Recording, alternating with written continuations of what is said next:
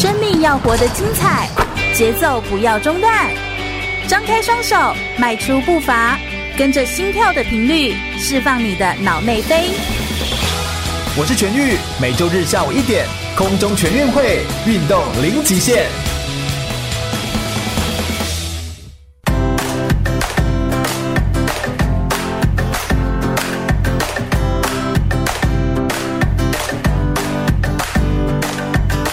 全国广播 FM 一零六空中全运会的节目现场，我是全玉，每周日下午一点到三点，在空中给你轻松好玩的运动讯息，还有体育圈内的大小事情。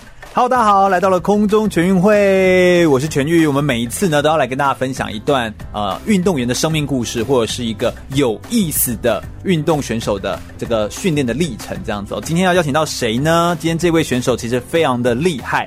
算是我的偶像级的选手哦，就是他非常非常的厉害，厉害在哪里呢？厉害在他过去哦，曾经十年的时间蝉联了田径的短跑在台湾的纪录保持人，十年没有办法，没有任何人可以打破他。而在这十年当中，他不断的累积跟精进自己，而在最近。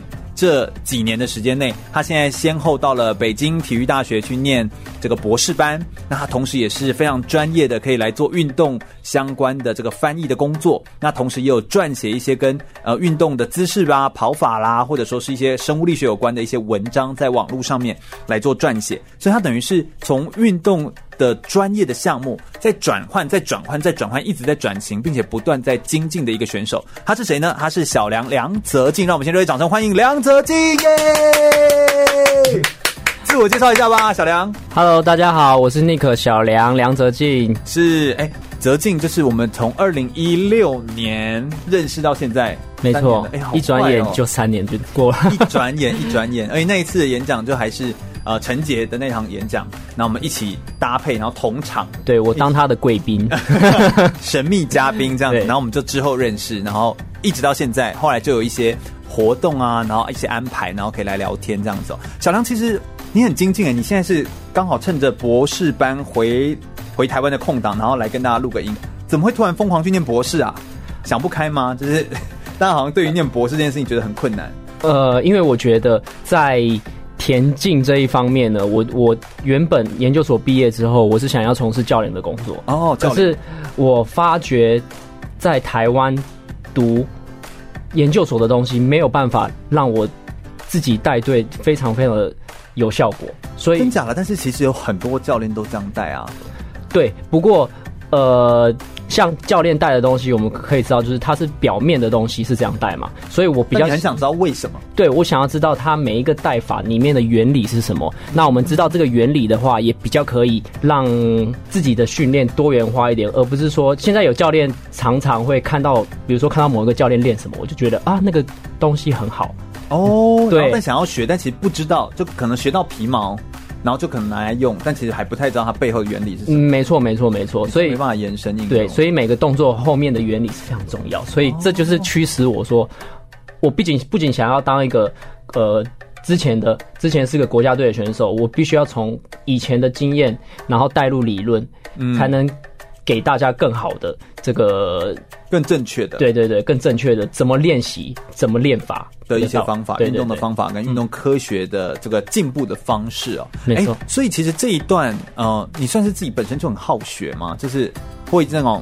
追根究底那种的人啊，真的好厉害哦！其实我不是很好学，真的，因为从以前到现，从以前读书读到现在，我就觉得哇，读书真的很累，很累。对呀、啊。可是我是真的喜欢这个东西，我是想要了解这个东西。嗯。就是我觉得我有这个灵魂在里面吧，就是我想要追求这个东西，追根究底的这个灵魂在里面。嗯、我就是要比别人还要懂。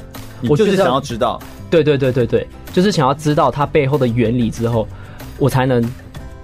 真的多的发挥，对对对对，再跳到更高的层面来教这些教练，并不是说我只是这个教练。你想要当教练的教练，老师的老师，有点像这种感觉，就是可以往上读书，往上进。对对对对，因为目前呃有这，这个领域应该有有多少人在做这件事啊？呃，有这个领其实还蛮多的，可是很多都是，比如说以前的二线的选手，嗯，对，不是一线的选手，像我们这种，像我以前有参加过三届亚运嘛，嗯，而不是这种国手。来跟大家讲，嗯，对对对，讲、欸、到这件事情，我们就一定要讲一下那个小梁的过去的战功。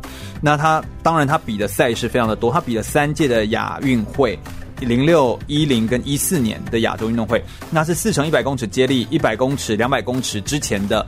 纪录保持人，所以都是短距离项目的纪录保持人。然后，当然所有的赛事他都比过了，什么邀请赛啦、锦标赛啊都比过了。那只差奥运没有比过而已。对，这是我的一点小小的遗憾。对，没有办法比奥运。而且在之前，他也是台体大的短距离的教练，然后也是国训中心的田径队教练。那还有一个比较特别的资历，就是他也帮过二零一七年世大运的时候。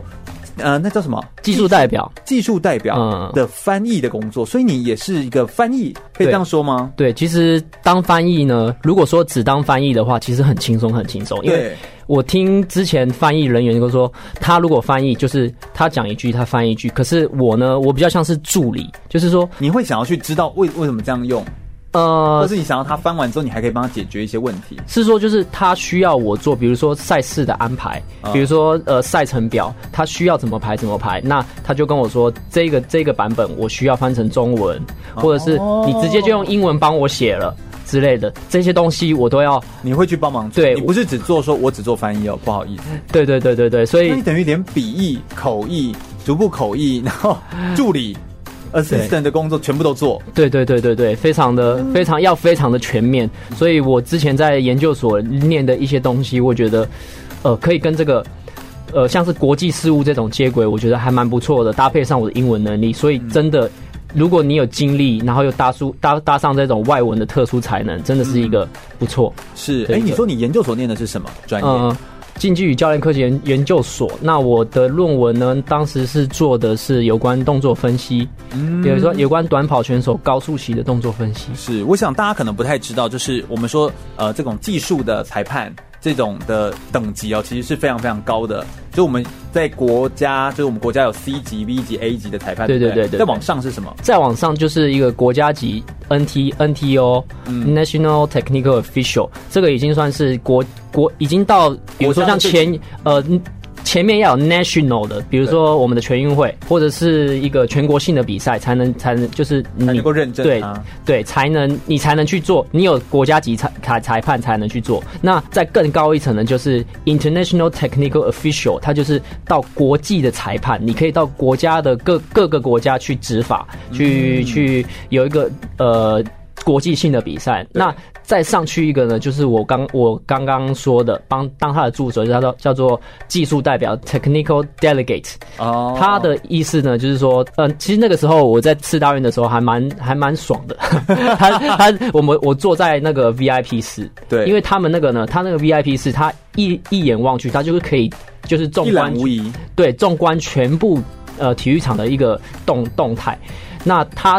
的在那边存就是 technical 呃 technical delegate，他说什么？比如说他看到某一某一个部分，他觉得不满意，那个地方就要改。嗯，他等于是已经就是皇帝了啦。对对对，他要改就要改。对，他说什么就要改什么，因为他等于就是田径的最大的，就是最大裁判官。对对对，没错没错。那你是帮他们翻译，所以你等于也同时看到他们到底怎么在处理这些事情。对，才发现哇，原来国际赛事处理的事情跟很多很多，像是。国技术代表他们做的事情，已经不是在说这个事情对不对了。他有的有的有的部分就是他要处理的部分，就是他要非常的了解田径的规则。那有一些没有办法，比如说现在会有的是提出抗议了，那他可能就是走这个规则，就是哎，这个规则里面没有写到啊，那为什么会怎样？他们就是要解决这种还里面对里面还没有定义，对对对对对对对。所以哇，我看那个。其实你看各就是各位看比赛，就是很平静的感觉。对。可是其实抗议的那些人啊，上来啊，跟那些技术代表在那边斡旋的时候，就是你才发现非常的不容易，非常不容易。你要对规则非常非常的了解。哦。对。而且所以他们其实，他们甚至就是未来在修改田径规则的那些人，就他等于是会去增加或增加再增加第几点。几只几只几的那种，对对对，他们已经跳到这个层面了。天哪，那他们在看东西的角度，还有在判断事情的角度，其实已经站在更高的策略面，所以等于近距离去看一下他们不同的思维的方式，这样子。对，真的学到很多东西，也是一种很独特的学习。那时候就很像一个海绵一样，就是在一直吸水，嗯、一直吸吸吸那个姿势，觉得很不容易啊！你也要对这些规则什么都非常的了解。对，没错没错，就是好险过去是选手。对，我虽然我虽然就是我现在我现在的裁判证虽然只有 C 级，可是我的我的成绩大家已经可以到。国家级了，嗯，对啊，因为你的东西，你跟你跟着的历练这样子，你没有再去补考这样的。对对对对。不过我觉得小梁真的很像我们现在很流行的在说的这种斜杠青年，他真的就蛮斜杠的，很多 slash，他都知道自己要做什么要做什么，然后他身份很多元，那同时他有一个很特殊的身份，就是他真的是个运动员。所以对我来说，为什么觉得他真的像是我的偶像一样？就是我觉得他是一个运动员的典范的样子，他把一个呃运动。的呈现方式更加的多元的去伸展，也让运动选手的未来不单只当教练、当老师，或者是当裁判、当技术人员而已，他可以走得更广，走得更深。我们稍微休息一下，来听首歌曲，等一下来聊聊更多关于梁泽静的故事哦。马上回来。全国广播 FM 一零六点一，生活最。我是举重世界金牌郭信存，您现在收听的是 FM 一零六全国广播全域主持的空中全运会。继续回到全国广播 FM 一零六空中全运会的节目现场，我是全玉。我们今天特别邀请到了悬挂了十年田径短跑的纪录保持人梁泽静来到我们节目现场，欢迎泽静。Yeah! Hello，大家好，我是小梁。是泽静，其实真的是我的偶像，非常佩服哦。他在田径运动上面，除了有非常多短距离的成绩，之前悬挂了一百、两百，然后。四百公尺接力的这个成绩哦，全部都是哎，在秩序册，我们都说那个 全全中运呐，全运会的这个秩序册，他们是不是就是最后面都会有那叫什么啊？记录记录就是最佳记录，全国最佳记录的那个成绩，嗯、全国记录，然后还有该该比赛的，比如全中运的最佳记录，对不对？嗯嗯。所以你悬挂十年就是有十本那个册子，后面都是你呃霸占的那个位置那个页面，因为一开始就是一百两百嘛，对不对？嗯嗯嗯。所以你等于就是霸占的第一，就是那个。后面的记录的手册十年的时间，哎，这真的是很不简单哎。所以后来是俊汉打破你的记录。对，高中的记录是俊汉先打破的。嗯，那其实有一段时间是秩序册最后翻开来是我是有国中、高中的一百、两百的记录都是你。对，而且两百是青年记录。哦、嗯，直到俊汉出来才被打破。青年记录的意思是什么？青年记录就是呃最佳最就是全国。青年最好的成绩，嗯，而且悬挂了十年，等于就是有十年都没有人突破这个成绩，然后一直到后来，对，才开始有突破。但不过台湾真的好像就你所说，好像一直都是有很棒的人才，田径人才一直一直出来，对不对？因为我们的训练其实还没有到那么的科学化，但其实却一直都有很优秀的人才出来。对，因为我在大陆的时候，我呃特别对台湾的田径的奖牌，呃国际级的奖牌算了一下，有看了一下哦，呃台湾尤其在短跑这一方面，选手特别有天分。嗯，如果说像是直步啦，或者是跳步啊，可能久久出一个。还蛮蛮天分蛮好的选手，那可是短跑呢，就是整个脉络下来，其实一直都有选手，一直都有选手一直出来，好神奇哈！对，真的蛮神宝岛台湾，就是经过地壳挤压，就是人的潜力也被压了出来。不太知道什么原因，就是一直都有很好的成绩。像小梁，他也算是一个奇才。当时好像过去你刚得到这些成绩的时候。新闻媒体的报道也都是百年难得一见的奇才啊，类似这种感觉。这种报道 好像跟你的背景所学有关，我们就来聊聊泽静的背景。你练田径这样大概几年了？哈，加一加。呃，我算一下，我大概是从二零零二年开始到到二零一六一六，所以十四年，四年，十四十五年的时间可能哦。好，那所以成为选手，你好像从两千零二年的时候第一场的田径比赛就拿了金牌。对，那个时候是两千零二年的时候，应该还是。我想想看，国小吧，对，国小，国小。那个时候是是六十公尺破纪录。哦，对，okay, 但就是都是短距离的。对，你是屏东人，屏东市，对，屏东市人，嗯，所以就是当时的呃屏东县的中小运，然后就破了纪录。这样，我真的算是天资蛮好的，因为那个时候、嗯、那个时候就是我也没什么练，我是去参加一个赛前的集训而已，然后就赢了。对，其实你知道上一次郭婞淳坐在这边访谈的时候，他也是就是哎、欸，我小时候也都没有什么练习，第一场出去比，哎、欸，我原本是要比。他好像同时报两个项目，一是一个比什么田径，然后吊棒，嗯，然后另外一个是比举重，然后就拿金牌。就是在小时候，就是你知道，就展露天分。对对对，因为有点这种感觉。竞技竞技运动还是，呃，如果是就是天分其实还是有占一部分，当然重要因为我们走到那种很顶尖在比的时候，有时候真的是会有差别这样子。不过你很特别，就是你国中念的是 屏东县立民政国中的舞蹈班啊，对，你为什么念舞蹈哈？可不可以跟我们介绍一下？其实那个时候我是比较喜欢跳舞哦，嗯，那个时候跳什么舞？呃，那个时候舞蹈班是有学芭蕾、民主、现代、即兴，哦、呃，就是四种舞，大家一一起学，因为基础嘛。对啊，那个时候我会进进舞蹈班，是因为我妈妈以前是舞蹈班，哦，我姐姐以前是舞蹈班，然后我姐姐为了要拉我进去，因为那个时候是舞蹈资优班，所以她学科请的老师其实也不错。哦，所以等于说让你可以读书，同时又练练一个啊，对对对对对对对，他就带我去看舞展，然后我就觉得说哇，我好喜欢这个东西哦，我就先进去就去就去考了，结果之后我弟也去考，所以我们家只有我爸不是舞蹈班，好强哦，变成舞蹈世家。哎，不过舞蹈这件事情对于你的田径跟你的运动有帮助吗？你觉得？当帮助非常非常大。其实那个时候有一点是因为垃圾误误打误撞，就是嗯，因为。呃，练舞蹈它其实是在练你的协调，还有伸展度，对，肌肉的柔软度，而且柔软度越好，你之后的肌力也可以承受，就是你才不会受伤嘛，不会容易受伤。然后你在跑步上应该也都会有帮助，你的那个胯啊什么的脚啊，对对对，都有差。对对，这对这一方面是确实在那个时候有帮助，因为呃那个时候其实有点类似一些像是基本体能啊，有顾好，哦、对。而且，对那个时候有很多人都说你跳你跑步很像在跳舞，就是很有节奏感。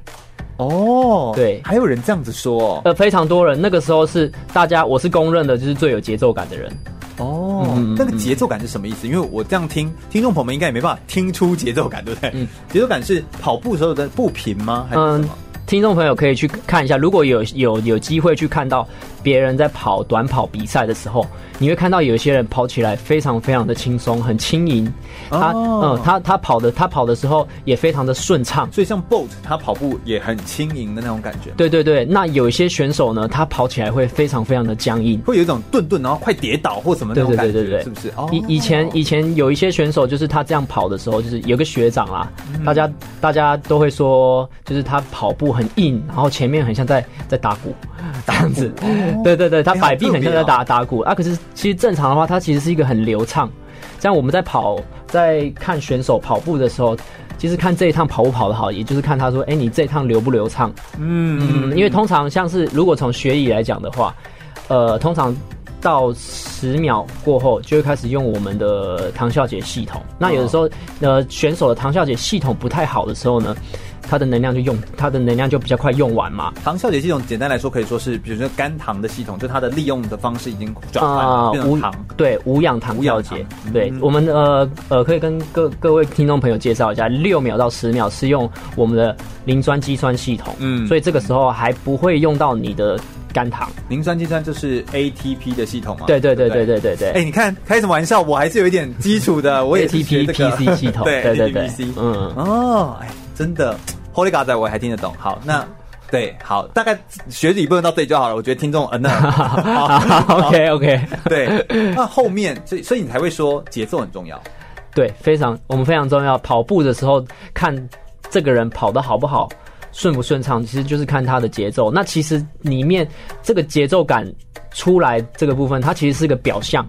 哦，那我们其实要探究的就是说，呃，这组成节奏感的这些东西是什么？是什么？那是什么？嗯，像是跑，因为我们跑的话，非常重要就是一点就是速度嘛，速度要快。对，那速度其实就是步幅和步频的组成。哦，对，有些选步幅，步幅就是你一个步伐多跨得多宽，这叫步幅。对，步频就是你可以在同一秒钟当中跨几次，或同一分钟当中跨几次。没错，没错，没错。嗯，就是说步幅就是你的跑的一步多长。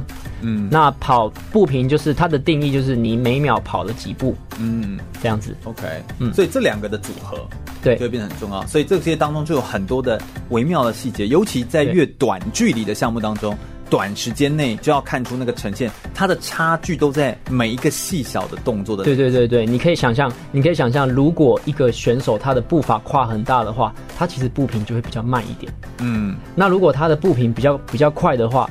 他的步幅就会小一点点，所以这个要找到一个最好的、最适合他的身材的排列组合。呃，这个就是说要看，要回到选手个性化，就是比如说，这个其实现在研究还没出来啦。可是是我从呃博班在读的读的方面，我是看说，或许未来想要研究这个。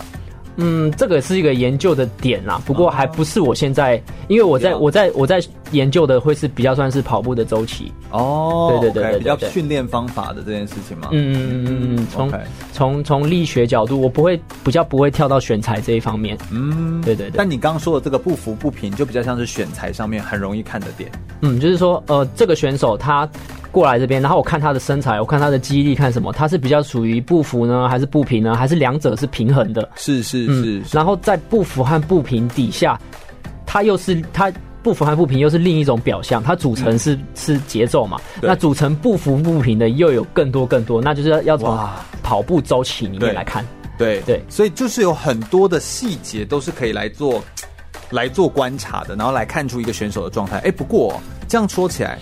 这真的是你的研究的专业，所以你后来虽然你持续都有一些很大的一些成绩，然后不断的突破，国中、高中的全中运都有一些很好的成绩。不过你到大学的时候，当然有经历过受伤，然后有经历过一些的挑战。后来你会走到跟这个运动训练有关的内容，是不是也跟你过去你觉得你受的教育当中其实是有？就是很了解运动科学有关的东西吗？还是这都是你自己在探索当中慢慢知道的？就这些的解答都是你后来自己摸索出来的？呃，就是一些追根究底吧。就是说这个事情表象是这样子，那他应该要怎么做才会变得比较好？我们通常训练的话，都是会从表象来看，就是，哎，我今天训练出现了一个问题，嗯，那这个问题。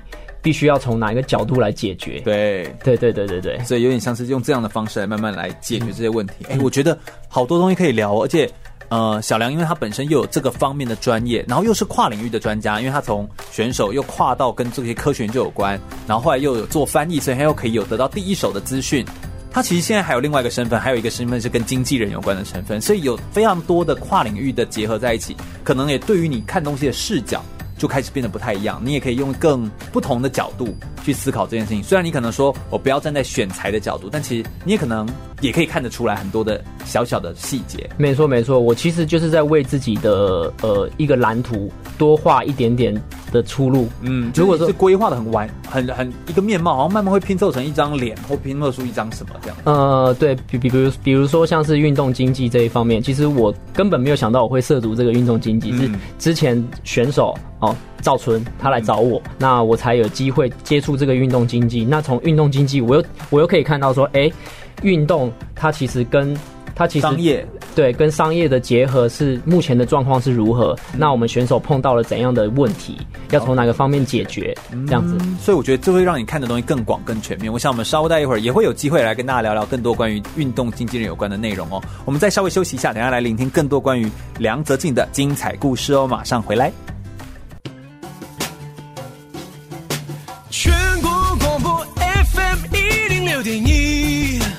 生活最易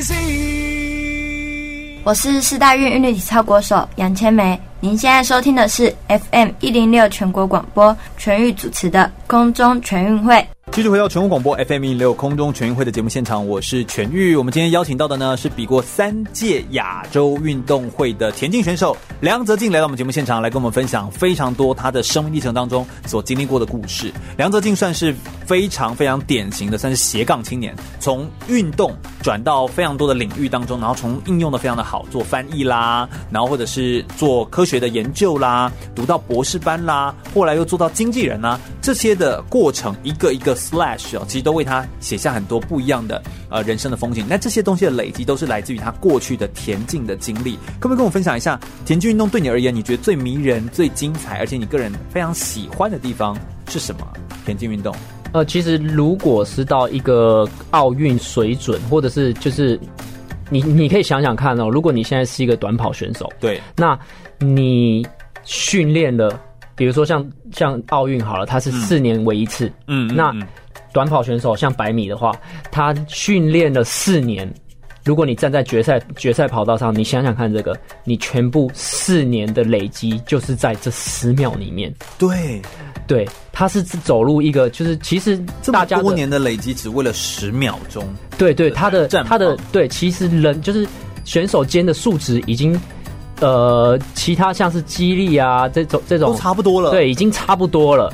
那他其实挑战的是一种心理的状态，嗯，对，这个心理状态，我觉得是对我们一个大非常非常大的历练。所以，比如说我比完了，那我的压力释放了，那可是我在这一场没有办法好好的呃发挥自己的话，我们还是会选手有遗憾。对，还是会有遗憾。可是，在一次一次一次比赛中，我们会非常非常习惯失败这两个字。嗯、那所以选手啊，我们才说才说选手为什么抗压性非常硬？因为我们遇多遇过非常非常多的失败。嗯、可是我们就知道，我们非常非常多失败累积起来就是成功。所以这我觉得这个是一个迷人的东西，这是一般的民一般的。学生或者是一般的民众没有办法体会的东西，血淋淋的，或者说是我们一般民众有时候会避免失败，尤其在华人的思想当中，我们更会觉得说，哎呦，有人失败了，有人做错这东西，真的就是糟糕的那种感觉，我们会为了要逃避这件事情，所以就会假装成功，或者是不承认失败。但其实你们就必须很承认失败，因为我觉得运动员是血淋淋摊在阳光下，你跑赢就跑赢，跑输就跑输，对不对？对，计分器还会秀出你的成绩。对对对，这其实是血淋淋，你的成绩根本没得作弊，没得更改，所以这是一个很揭露开来的一个状态，摊在阳光下的，所以他没有地方可以躲。但也因为这样，他更要学习面对失败，而失败其实是一种资产。或者说是你的所有的累积，过去累积的经历都是一种资产，而资产可以帮你创造价值，而有创造价值贡献的东西，它其实就是能够对他的生命未来可以产生更多的可能性。所以我觉得这是一层又一层往前进的感觉。所以对你而言，最投入的、最喜欢、最迷人、有趣的地方，其实就是能够感受到失败，然后再克服这个东西。把心理磨练越来越强韧的这种感觉。对对对，我们到最后心理会变得非常非常的强韧。其实，嗯呃、你觉得这对于你转换到你说现在读博士啦，或这些工作上的应用也有帮助吗？对，我常常会听到有人讲，就是一般生啊，他们可能会讲说，哇，读博班或者很挫折，很挫折。可是，在我的感觉里面，对，因为我学科其实还可以。那呃，面对这些挫折的时候，我就觉得非常正常。我只要、嗯、我只要在做怎样做。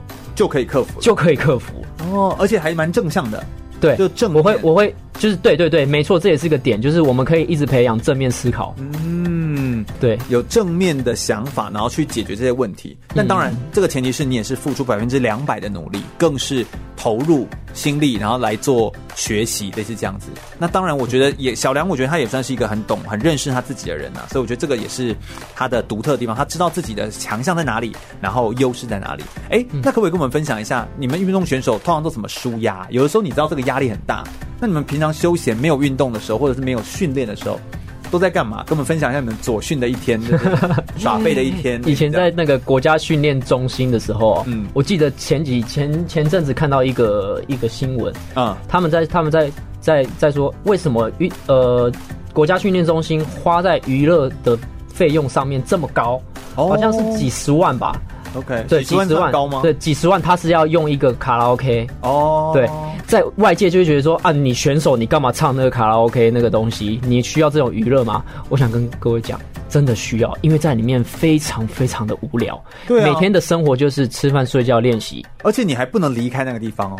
对，这其实是某一种压力，哎，就是某一种枷锁。对对对，所以其实你跟一个选手说，就是，哎，你今天正好放假啦，你我我正好可以就是约一起出去玩。可是其实选手会比较想说，我我比较想要在家里 在家里休息。对，就是就是。我其实觉得我自己其实还蛮宅的啦，对，不太不太喜欢出去玩。可是就是说，呃，像是中心里面的一些可以娱乐的啦，像是唱歌啊，或者是好了 OK 啦，嗯，打打球啊，打打球那些，对，大家都可以。因为其实运动员，你有一点就是你必须要习惯枯燥乏味的生活，要耐得住寂寞。对，对对对，真的是蛮枯燥的。有时候我们说那种日复一日的训练啊，真的是呃。就是味同嚼蜡吗？可以这样说吗？但就是你就是会觉得好无聊哦，然后就是一直要做一样的事情，但就只有因为一直重复做，才会做到变成某一种呃某一种习惯，然后就才可以在反应动作上面才会更加快速，可以做得到位。这样没错，没错。可能大家没办法想象的那么的清晰，关于运动训练多么的辛苦。但你们平常练习的时候，一一天像田径来说，像你的项目来说的话，是练几餐呢？呃，要看教练，有的有些教练会需要在，比如说。呃，训练期的时候，我们所谓的冬冬季训练，他可能会练三餐。对。那根据如果说要到比赛的话，他可能会降为两餐或者是一餐，就慢慢慢慢的让你越来越轻松去应付这个比赛。对，我们的训练是有一个周期性的变化的，就跟我们人的心跳高高低低一样，就是会有时候要休息。那就让你在高峰期的时候落在比赛的时候，没错。比赛完之后，大概就会把它落下来，就也让你可以放松，可以休息这样。嗯。所以还有一个呃不同的这个间歇性的峰值这样子哦，然后让大家可以更熟悉，然后也可以更适应自己的身体，也可以有一些恢复跟休息的状态这样子哦。所以田径运动对你来说其实是真的蛮蛮有学习的，尤其是心理上面。那你们选手之间都会也会互相激励对方，或是互相鼓励或加油打气吗？呃，这个要看是哪个。互相那个。这个要看在哪个层面。我之前哦，在在比如说像在基层的话，国高中大家会有一个非常，因为要要求团队合作嘛，所以大家都会对互相帮忙、互相加油、互相一起成长。按摩啊，互相按摩一下之类的，那个都是教练，没有看一下。天哪！所以呃，到了国家队的层面的话，我非常记得以前学长都会跟我说，因为我们跑步的时候，比如说很累的这个很。跑比较长，比如说三百公尺、四百公尺，我们都会有一个人在前面带。哦，oh. 对，有一个人在前面带，会用当天状况比较好的人，嗯，就就下去带。那可能大家都会说啊，我今天状况非常非常不好啊，没关系，你就带带前面吧，你就你就来带这样子。然后就是那个时候我就笨笨的说，哦，好啊，好啊，好啊，那我就带前。可是，一出去哦，大家跑的比谁都还要快，所以到了那个国家队的层面，就是大家有点在。攻那个心理的那个战术，小心机，然后大家都会假装藏着，藏一藏一手这样。对对对对对，有时候也是竞争对手。对对对，因因为有些比赛就是比如说像是我们的全运会，两年一次的全运会，其实如果说在那种比赛之前的话，这种现象会更更明显更明显一点，因为那个是有关于钱嘛。嗯，对对对。非常明显，非常明显。对对对对，所以我觉得这个选手之间的呃余量情节其实也是存在，就是大家会稍微有一点点竞争的意味，但也竞争就让选手变得更好嘛。对，良性竞争，良性竞争就会让选手变得更好。嗯、所以我觉得呃整体来说哦，但不过像以运动的训练来说的话，譬如说像像现在我们有时候就会说，我们的台湾的选手应该要是能够有更多强强联手，互相来互相来帮补彼此。就像赵村跟世峰，他们其实也就是很好的。搭配他们在之前就是哎、欸、互相这样子对互相互相鼓励，然后互相 PK，互相赢过对方，类似这样，然后就可以彼此更加进步。这就是其实我觉得这就是运动的一种魅力，就是我赢你，可是你输我之后你又赢我。我又输你这样子，可是到可是我们都是很友好，我们比完赛我们就会就是好，我还是会跟你说，哎，加油加油，记下次要超越我什么之类，然后握个手，我觉得这就是运动魅力的地方。这也是尊重对手，对对对，这也是一种奥林匹克的精神。对，没错，我也尊重对手，因为对手比我们强，才会让我们变得更强。然后我们在变更强之后，我们又赢过他，嗯，然后就可以互相都一直不断正向循环的来做进步。这其实真的是一个运动才能够教会我们的观念，对，跟想法。没错，那这也是体育非常非常有魅力的地方。我们再稍微休息一下，等下来聆听。呃，小梁他其实出国很多地方去参加比赛啦，或者是去国外做一些学习跟考察，他有带回来什么样新的跟体育训练有关的知识呢？我们稍微休息一下，马上再回来聆听哦。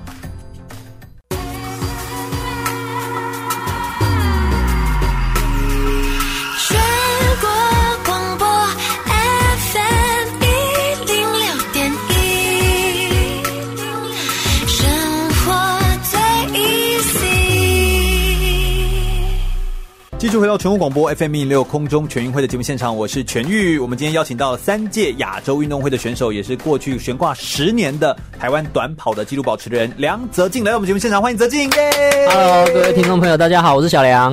是的，小梁，哎，可不可以跟我们分享一下，你有参加过这么多的国际上的赛事？除了奥运以外的赛事，你几乎全部都参加过了，田径有关的，所以嗯，对，难度其实很高哦。那可不可以跟我分享一些，你在国外有没有发生一些呃有趣的事情，或者是有没有一些印象深刻的经验呢？嗯，就是看了非常多的国家的人，然后他们的文化，从体验他们的跟他们谈吐之中，呃，了解他们的的国家的文化。那其实有一个生态在选手里面其实还蛮常见，就是换衣服哦，哦，就是你说交换对比赛服啊、呃？对，我还记得非常非常记得以前我在嗯，各位听众听众知道四大运，就是因为二零一七年四大运大家知道，我在之前的贝尔格勒。在他在贝尔格勒四大运，我去参加。那他们那边就是像二零一九的四大运，今年也有哦，是在拿坡里啊。对对对对对。那贝尔格勒的时候，你是有摊位吗，还是什么？啊，他他们他们，我们很奇怪啊，就是大在比赛完已经接接近比赛尾声的时候，因为那个是一个住宅区嘛，那所以中间就会有一个广场。哦，那很好玩的选手村，对，很好玩。他就他就直接直接选手就直接把自己的衣服。代表队的衣服，或者是他觉得很好看的衣服，就直接摆在那边，然后我们就走一走，走一走，然后就就会有人来看，看看看看看，觉得你你觉得这件衣服不错的，你就可能可以拿你自己代表队的衣服跟他换，对，跟他换，你就觉得你就可以跟他说 change，然后他、哦、他说他 OK OK 就可以 change，然后他说不要就说好没关系，那就再看下一个。啊，那衣服会有 size 的问题？所以你自己也要稍微看一下。嗯、对对对，所以我还记得那个时候就有一个就有我我其实那个时候我还蛮。那个菜的不是对，蛮蛮菜的，蛮菜的，所以我就不知道怎么换哦。Oh. 所以那个时候正好有日本队的，嗯，来找我，他就拉一拉我的外套，他就说：“我可以跟你换这个衣服吗？”我说。哦，好，可以啊，她是一个非常可爱的日本的小女生，哦，所以当然说，哦，好啊，没问题，懒得我了。哎，不过这个这个文化感觉上很像我二零一六年去里约奥运的时候，我们有交换 pin，我们叫 pin change 啊，pin 会、就是、那种感觉，就是只不过你们是用你们的代表性的衣服啊，因为我们的所有的人，嗯、不管志工人员或一般人，我们甚至有一个中心是，嗯嗯，就是。交换 pin 的中心，pin change 有没有？就是你会看到有。一些教练啊，或者是选手，他会拿一块布，然后布上面就是各种不同，对，一一堆 一堆，然后他就会跟你说，跟你交换，跟你交换，就那个徽章，然后他后面可以呃刺在布上或衣服上或那个呃名牌带上，好这样子的。哦，所以这也真的是一个很有趣的文化，对，没很有趣，就是可以从。交换衣服这种很欢乐的啊，然后有的时候也会看到一些国家，他们就是有些贫穷国家啦，或者是我还记得有一次在公车上面，我旁边就坐了一个选手，他就。跟我聊起了天，他说你哪哪里来的？我说台湾。说台湾的生活如何？我就说台湾的生活就是现在不太好，经济不太景气啊，什么之类的。那是你以为他在问的是经济状况类啊？对对对对对。那我就会问他说：“哎，那你们那边训练的如何啊？呃，国家状况如何？”他就说：“他怎么说？他就说，嗯，他的英文也不太好，他就直接跟我说，就是 not very good 啊，not not very good。他就说 you know，他就用手比了。”从呃从一条线，然后到到地板就咻嘣咻嘣，然后我就想说你在讲什么？对，你到底在讲什么？后来经过一些 body language，我才知道他在讲，就是他在他们学他们的国家其实不太能训练，因为在战争。所以他是哪？他是叙利亚的选手哦，哎，真的哎，哎，所以这个世界上其实还是。有很多国家还在发生这些战争，对，我觉得这些没有我们没有看到的事情，不代表它没有发生，它其实一直在发生。对，所以我刚刚他他在问我的时候，我就想说，哦，台湾的生活不太好，我觉得。我突然间觉得有点汗颜。对对对对对，我就觉得说，呃，我到底在说什么？其实我很幸福。对啊，其实、欸、其实我们的选手也都很幸福。我们可以有一个呃衣食无缺。其实，在台湾现在的地方也算是很幸福。我们很平平静安稳，然后很、嗯、呃人民其实过得也都很惬意这样子。所以，其实这其实是相对于战乱的国家来说的话，这这这个差距其实是很大的。没错，你而且你要看他们在那个那个环境下还要来训练，还要训练。这难度更高，没错，没错、嗯。所以我觉得我们真的是人在福中不要不知福这样子哦。所以田径运动训练真的是给你呃非常多的这个学习，而且你在国外的比赛场合上面，你也有很多的看见，你也会从各国的比赛的这个内容当中，应该会有一些学习跟启发。选手之间应该也会交到一些国际的朋友吧？哦，非常多，而且就是你知道，选手会英文的很少，哎，所以真的吗？所以对对，选手会英文的通常就是。呃，我目我之前来看，好像游泳的选手他们比较会说英文。嗯、我那个时代啦，那田径的呢，几乎就是只有我，就是只有我，所以所以我跟你说，你不寂寞。像跆拳道啦、棒球啊，会英文的真的少之又少。对，比如说我有时候也真的觉得，很惊讶，我当然很惊讶。当然有一些哦，英文最好的应该就是网球、高尔夫，嗯嗯嗯，因为他们都必须要到美国训练，嗯嗯嗯的，他们才会有好成绩的。这种他们的语言能力就稍微有起来。但有些像，就算你去职业队很久，或去日本职业队很久的，也都英文日语都没有很好啊。对，海体大也有蛮多的选手出去送出去，但其实回来之后，哎，你说他语言有没有进步？也没有，他其实都在打球。对，其实就是如果选手呢，他有懂这个英文，比如说我现在的呃主流田径主流是美国，像我会英文，我就。直接拿到最新的，而且会英文资讯。对，而且会英文其实有个好处哦，就是你在国外的时候，像之前嘛，国外因为国外非常多漂亮的女生，哦、然后有些有些队友就是说，哎、欸，小梁，我想要认识那个女生，你去帮我讲好不好？结果到最后就是我认识。你根本没有传递真正的信息，就是第一手也是我我我就是我先认识这样，所以我就觉得，哎、欸，你其实英文有打开了我另外一个世界，就是呃，对，欺骗朋友的世界。天哪，真的是很，嗯，真的是很有趣。那我觉得运动带给我们有很多不一样的收获跟呃新的一种启发跟看见。但是运动有没有对你而言有一些挑战或者是一些？困难的挫折的地方啊，你有因为运动受伤过吗？嗯，有。我在研究所的时候，嗯，那个时候因为国家训练中心的跑道还没有非常，就是已经年久失修失对失补吧，因为跑道是用补的，对。然后他的那个跑道就硬的跟那个柏油一样，所以就硬上去跑。因为那个时候还是参加钉鞋上去柏油路跑的感觉，对对对对。然后跑之后都咔咔咔咔咔这样的感觉，就。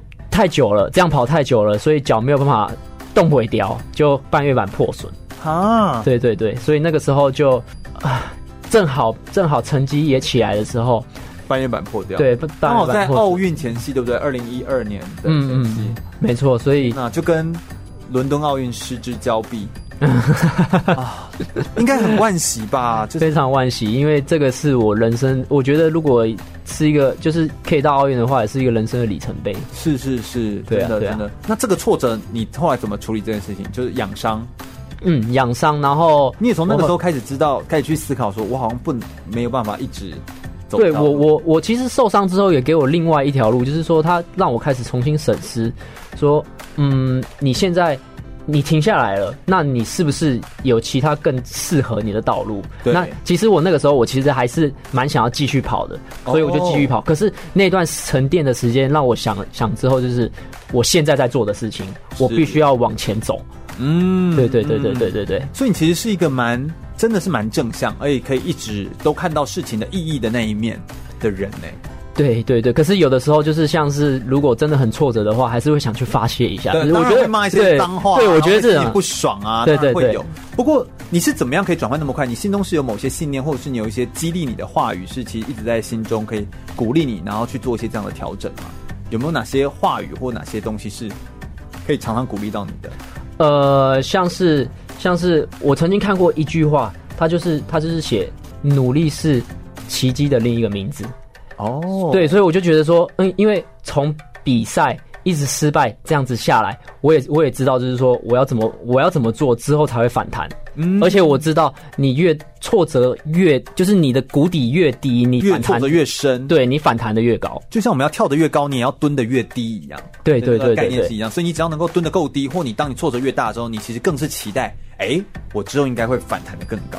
对，因为就是很习惯，很很习惯这种模式了，很习惯。我都被喂到了鸡汤了，觉得好鸡汤的访谈，充满鸡汤味的访谈。不过，确实梁德进他在很多国际的赛事当中的洗礼当中哦，呃，看到很多见识很多之后，也经历过挫折。站在反过来回头一看，然后就会发现这些每一个呃每一个经历的事件都像一颗颗的珍珠，然后你把它串联起来，你就会发现这背后其实真的是非常有意义感的，而且真的是对你而言非常有学习、非常有成长跟体会的。嗯，我们再稍微休息一下，我们等一下来聆听更多关于梁德静精彩的他在生涯规划上的故事，以及他在运动经纪人上到底是怎么样来规划跟安排的哦。马上回来。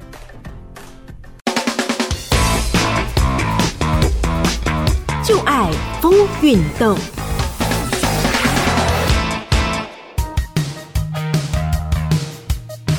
田径这个词其实不是单指一项运动，而是一系列运动的统称。包含着以长度和距离计算成绩的田赛，还有以时间计算成绩的竞赛。田径的场地可以在室内或室外，一般学校常见的操场与草皮，也就是田径运动的场地。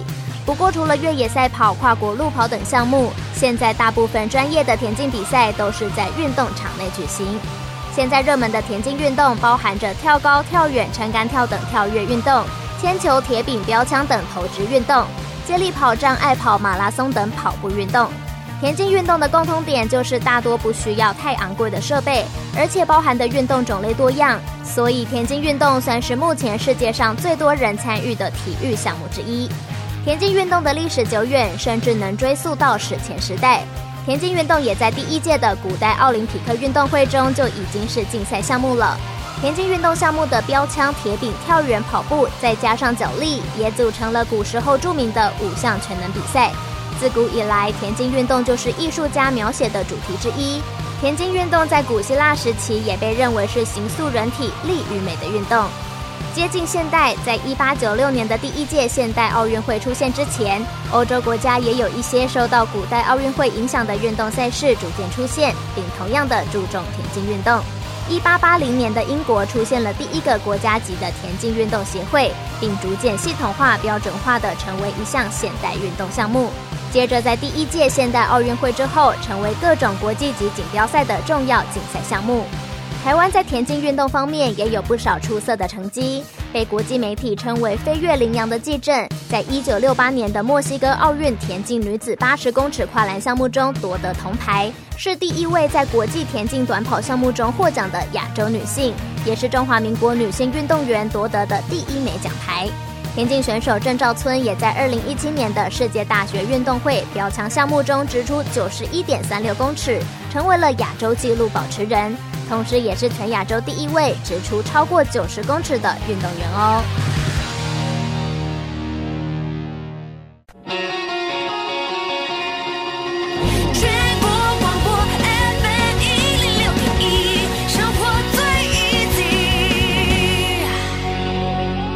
我是奥运体操选手李志凯，您现在收听的是 FM 一零六全国广播全域主持的空中全运会。继续回到全国广播 FM 一六空中全运会的节目现场，我是全玉。我们今天邀请到的是梁泽静来跟我们分享很多。田径还有他的人生的这些的发展的经历哦，因为他其实是一个斜杠青年，从田径运动，然后后来有英文的翻译，后来又做到运动的经纪人，又读到了博士班，他有太多的经历可以跟我们组合在一起了。不过今天有，我觉得大家有一个很有趣的内容，很想聊聊，就是运动经纪人。呃，我们这一次的空中全运会，我们其实有邀请过 Charles 啊，就是呃，就是 Charles 运动行销的 Charles 负责人，来到我们的节目现场来跟大家分享运动经纪人这件事情完整的介绍。不过，不同的运动经纪人，其实以现在台湾的运动经济的风格来说，其实带出来的选手也都会有不太一样。那各位接触的面向也各有不同。可不可以请小亮也跟我们分享一下你的运动经纪人这个经历怎么开始的？然后又有怎么样的呃有趣的内容值得学习？这样可不可以跟我们分享一下？呃，其实我的我的起步算蛮晚的。对，我会接接触这个运动经济也是因为赵春，哦，因为那个时候赵春他。二零一七年，他比赛完的时候，今天一直，对，他就直接来跟我说，就是学长，你可不可以帮我做一下运动经济这一块？哦。那我就会问问他说，为什么？你为什么要找我？因为我对这一方面是零觉得。对，我一开始是完全拒绝他，因为我觉得说我我怕我把你我把你的东西对搞砸了，我非常因为我是我做事情我不喜欢，就是说啊，我就硬着头皮这样上。就不想要不负责。对我，我我都是希望有事情有做准备好，已经完全准备，然后来再来帮你这样。嗯嗯嗯嗯。可是那个时候赵春就是一直拜托我，他就说，呃，我现在知道，先因为我现在有非常多的活动要处理，那我没有办法自己处理。可是我最相信的就是你。哦。我就是因为这句话，我就想、欸、他真的最相信你。对，他到现在到现在赵春，我跟他合作了大概一二零一七年到现在嘛，已经两年了。那赵春现在已经是因为合作有的时候要签约嘛，他现在已经是说啊，你已经对你已经谈好了啊，那我就那我就去签名，我就签名 吧。对，我说哎、欸，你要看一下啊，这个东西你要看一下。他就说没关系啊，没关系啊，你帮我谈好就好了。嗯，所以就是因为有时候选手其实也可以理解，因为选手有时候专注在训练，然后再加上现在又是奥运的准备期，他之前又比那个钻石联赛的一个系列结束，所以说实在真的蛮累的。对，那当然他有的时候有些东西就就想说啊，你这边处理好了，我就完全相信你这样子。所以真的是从信任开始。对，因为其实他真的，他真的，他信我是信到他。如果这这份合约，我如果有一方有一个字，就像比如说里面有法律的一些什么问题啊，如果有一个字是没有我没有关我没有 cover 到的，他就要可能要多做事情，或者是处罚，或者是之什么什么之类。会更累。对，不呃，其实不是更累，就是可能他。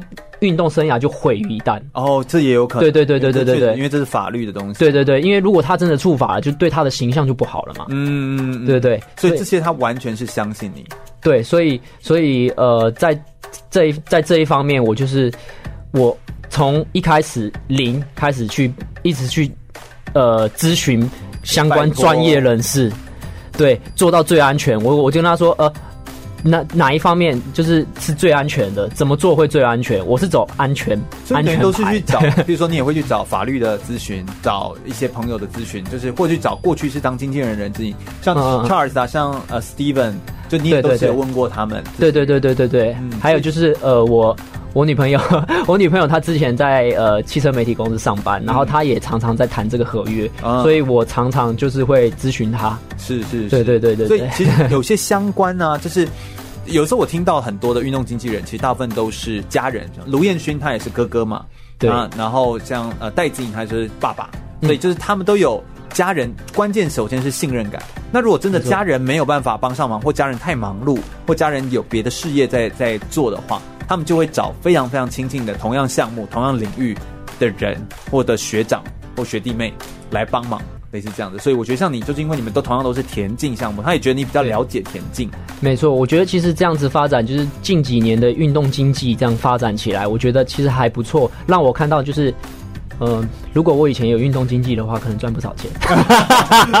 如果你以前有运动经济，还有现在的媒体的话，你可能也真的是整个就起来。对，像现在就是因为你的等级就是以前的十年前的杨俊翰的那个感觉啊，对对对对对。不过因为俊翰他后来就又搭上媒体这一波，又搭上世大运这一波，都在台湾。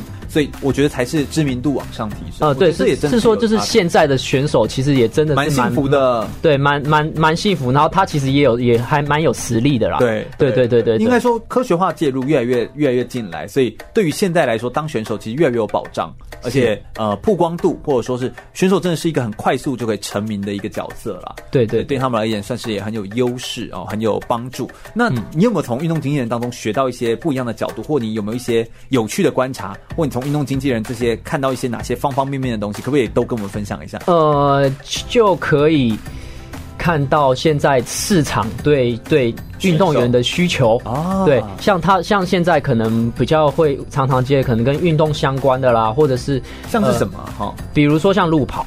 哦，嗯，路跑非常的多、啊，对，路路跑非常的多，但他们是干嘛代言？有的是代言呢，有的是想要只想要让你呃 po 个文啊，或是或者是他们研发出一个新东西，对，研发出一个新东西，帮我穿一下，帮我带一下，对对对对对对，对。那你怎么看待这样子的商业型的的行为？呃，其实我其实就是除了他给的条件好不好以外，其实我会看这个厂商或者是这个活动，他有没有很尊重选手。哦，怎么说这件事？因为像有些有些有些活动啊，他就会说哦。你之前你之你比如说你当天要来，我先给你安排个饭店哦。之类的，然后或者是呃比较礼貌。呃比较礼貌，或者是呃你很有心，比如说我有一次呃有的时候他会一直一直来说哦这这样可不可以？这样可不可以，我就觉得说你很有心。那有一些嗯就丢过来，对，就是他会发那种罐头讯息，就是可能他会发给很多人。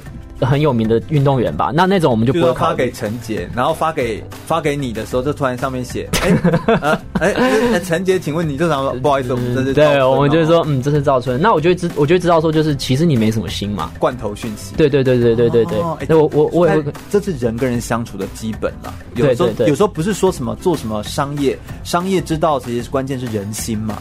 真的。对，有时候你跟人相处当中，你用那种态度，你也交不到朋友啊，更不要说谈商业合作。嗯，嗯，就像其实有很多活动啊，他会他有的时候，比如说像拍影片好了，或是代言，他有的时候会超时。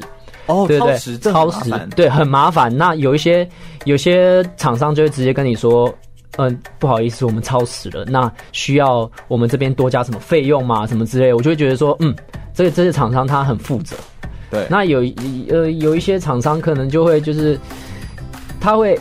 你就会知道说哪些厂商是锦上添花，哪些厂商是雪中送炭。嗯，这真的是，所以你也在这件事情上面看尽了一些人心啊，对对对，变得比较角度去 sophisticated。真的，对对对对对。所以我觉得有的时候啊，透过呃，我觉得你算是换一个角度看运动，嗯嗯，你换另外一个比较商业的角度来看运动，然后你就可以看到，哎，在这个商业的面向当中，呃，面对一个运动选手的整体的面貌有哪些？东西对选手来说是真正的帮助，有哪些东西真的就是锦上添花？对，就是也我也会看，就是说，呃，现在市场的需求大约是怎样子？那我们必须把选手打造成怎样子的一个形象？其实这个还蛮重要的。是，你觉得在赵春的形象现在大概是一个什么样的形象？或者说是你现在在打造赵春，你就是朝什么样的方向去帮他去塑造或去？或去或去创造，你可不可以跟我们稍微分享一下你怎么思考？赵春其实他有一个就是本身蛮有优势的一点，就是他是客家人哦，所以他很很客家的客家客家人还蛮蛮团结的，大家都还蛮支持他，所以他某一方面就有些人会说他，他有一个基本班底啊，客家之客家之光啊之类的。然后我近几年的观察呢，我是觉得赵春他走的路线是比较属于。比较粗犷型的，就是、哦、就是他是他是应该说他蛮蛮 man man 对蛮 man 型的蛮 man 型，所以所以蛮男人的啦。常常常常会常常会有人说就是呃赵春赵春赵春那种表情，嗯，我就会我就会在可能在粉砖上面，我就会跟他说，哎、欸，改一下叫春哥。哦，春哥，对对，他就比较亲民一点 啊，对对对，比较 man，比较亲民一点。哎，所以这些小小的 wording 的改变啊，或这些称呼啊、名称的改变，真的都对一个形象来说很重要。运动选手的形象真的是这么的重要，对不对？形象的塑造真的非常重要。所以，所以有的时候，呃，像某些议题啊，碰到碰到选手碰到某些议题，他我都会跟他说，嗯，你不要随便乱讲话，因为形象非常重要。对对对对对，确实，因为我觉得整个的整体。形象，尤其是整体包装上面，比如说他如果是这个形象比较像是英雄形象，或比较像是呃比较像是拓荒者形象，嗯，或比较像是什么样的形象，那种形象的塑造就会产生整体的品牌意识。对，我觉得运动员他这个人就是品牌，对我就不会把它塑造成就是说，嗯，你只有运动运呃可运动国呃运动国家之光这样子，我会把它塑造成另外一种形象，可能会比较符合市场。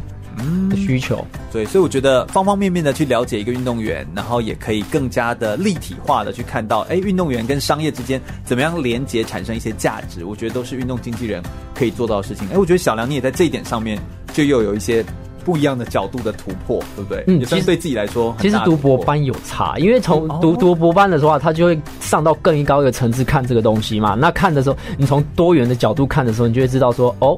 其实市场它需要的那个点在哪里？哦，对，那你怎么你怎么做会变成一个比较全方位的？比如说这个名词一出来，它的代代，比如说现在我给赵春举了黄金右臂，对，为什么呢？就是每次赵春啊，他丢出去的时候，他只要一有。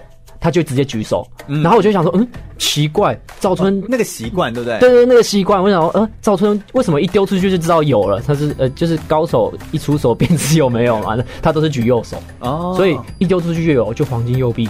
嗯，对不对？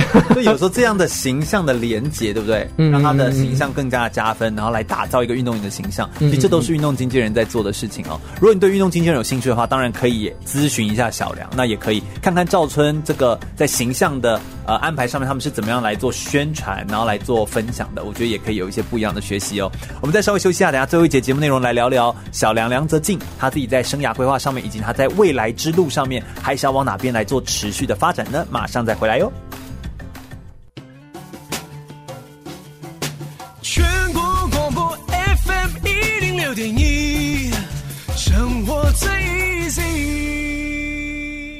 我是铅球全国纪录保持人张明煌，您现在收听的是 FM 一零六全国广播全域主持的空中全运会。继续回到全国广播 FM 一零六空中全运会的节目现场，我是全玉。我们今天邀请到的是梁泽静小梁，来跟我们分享很多他在运动场上、运动生涯、他的田径、他的跑步、他的人生当中所交成起来的不一样的生命的故事。想要最后来谈谈小梁的生涯规划。你已经读到博士班，然后同时你也是当到经纪人，然后你的英文能力也非常的不错，然后也当到翻译。你过去也是。悬挂了十年台湾的短跑记录的成绩，接下来的下一步，你对于自己的未来会怎么看待？你在田径或体育圈的发展，你有什么样的发展的想法跟规划吗？可以跟我们分享一下。除了除了读攻读博班，让自己的博士学呃顺利拿到国博士学位之余呢，我其实有一些想做的事，对想做的事情。那个时候我在我在刚出社会的时候，大概是三年前吧，那我就想到一一个事情，就是。嗯，我得了这么多的金牌，呃，比如说大运会啊、全中运啊，我就想，大运会好像每年都有两可能两百面金牌都会出炉吧？哦，对，对，可是可是两百面金牌里面，他我们有这个能力，有我这个能力，有英文加对有英对加金牌，或者是就是就是呃这种能力的人很少，所以我就想说，我想做一点事情，嗯，所以。我当我去读了博班，学了学了一点有关呃学了有关于跑步的技术的呃技术方面的东西。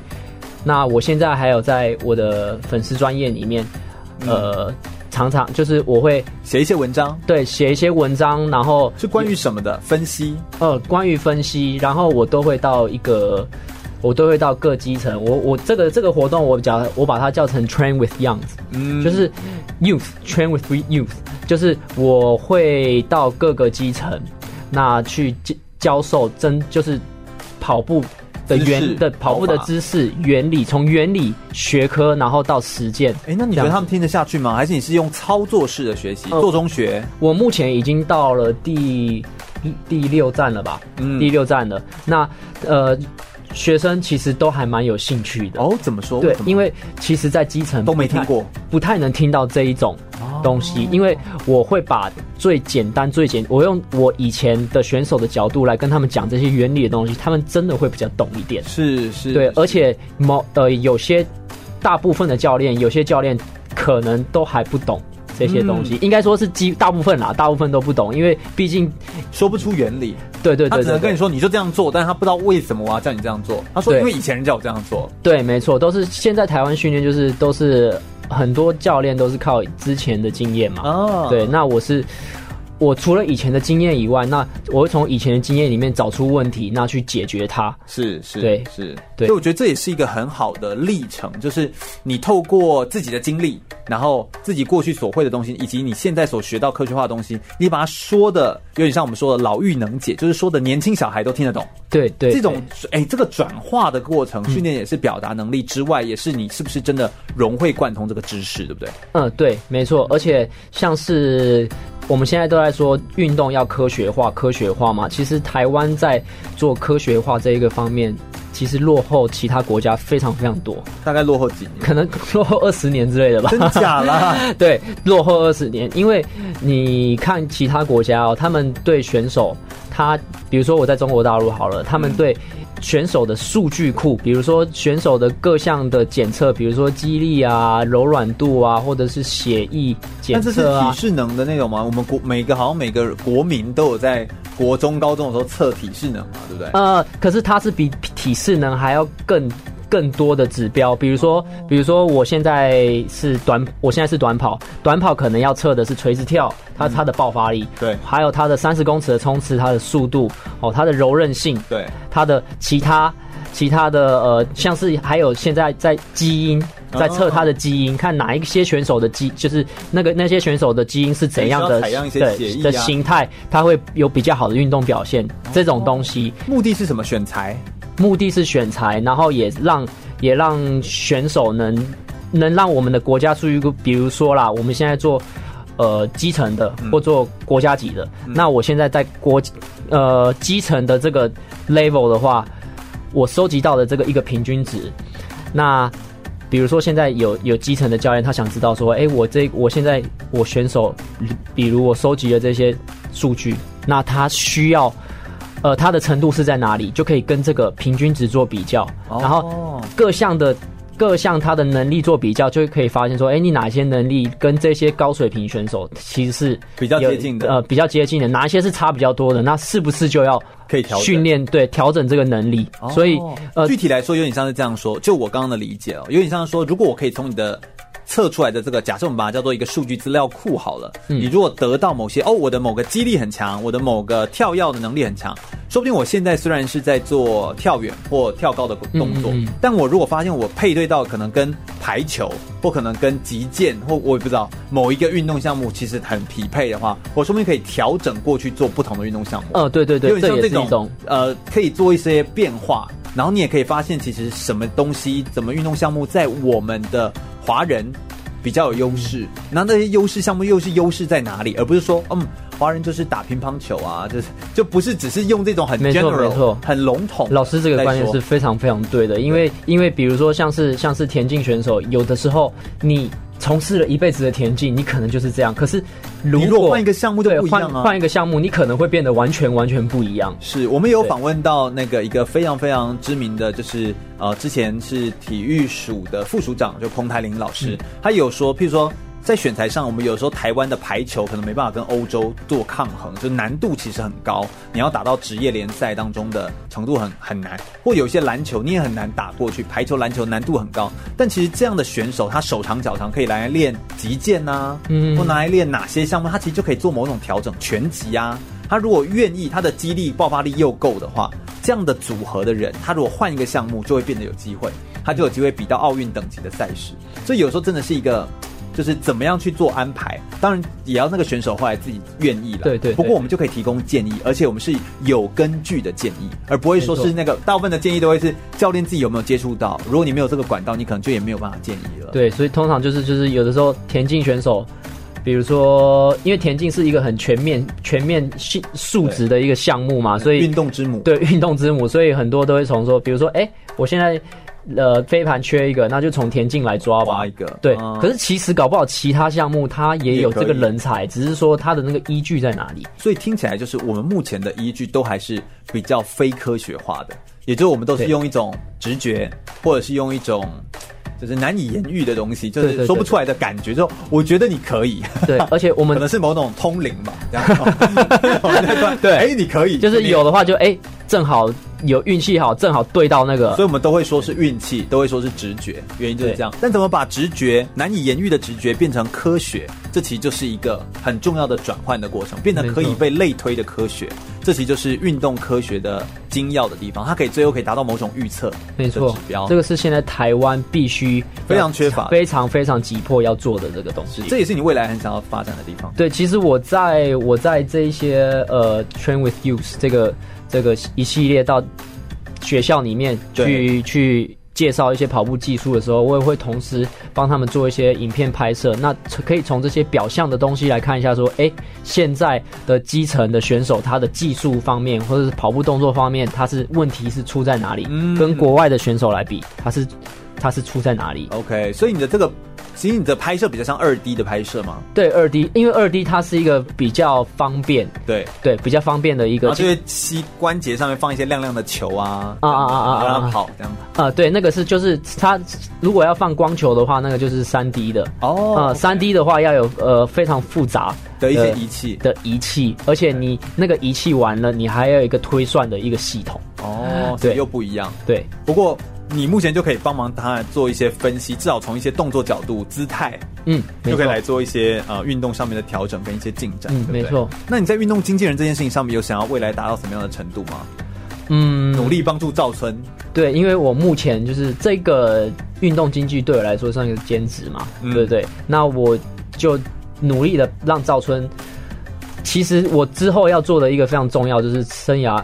他的生涯规划。是对，我会跟赵春来讲说，就是呃，其实你是一个很有故事的人，你你必须要把你的故事怎么样说给大家听，因为现在选手其实他都一直在在 focus 在他的训练里面，是对，就是怎样帮助这些运动选手。那如果说我创造出一个这个非常成功的例子的话，之后后辈如果有再起来的话，或许我可以用这套模式嗯，来帮助运动员，就是主旨就是在帮助运动员。是，我觉得呃，这个这个核心的宗旨其实很重要，而且我们也是发自内心、真心的希望运动产业可以好起来。所以我觉得有这样的起心动念，其实就真的是可以为运动产业注入活水了哈。我觉得就可以让这个产业可以持续的发展下去。我也希望小梁他未来很想要做这条路，为他不断的努力钻研，不断的努力精进，还有他的语言能力，这些都可以帮助他更接轨装备自己，然后把运动推向更好的未来。我们也期待小梁可以完成他的梦想跟目标。谢谢曾老师。是的，非常的感谢。我想我们今天的访谈就是非常感谢小梁梁泽进来到我们空中全运会节目现场来跟大家分享这么多精彩的内容跟故事。空中全运会是一档教育类的文教的体育节目。那我们是透过呃广播的播送的方式呢，来跟大家分享一些运动选手他的生命的历程，跟他生命经历过的大小的故事。我们当然也会在节目当中介绍一个新的运动项目，或者介绍一些比较冷门的运动项目。但不管如何，我们都是希望让大家可以透过广播更喜欢运动员，也更喜欢呃聆听他们的故事，并且了解他们这些动人的生命历程当中，可以类推到我们自己的身上，帮助我们自己可以更。加成长。如果你对于空中全会的节目内容有兴趣的话，欢迎可以上脸书来搜寻“空中全全运会”，注意“全”是一个草这个安全的“全”哦。空中全运会，我们每周日的下午一点到三点在空中等你喽，拜拜，拜拜。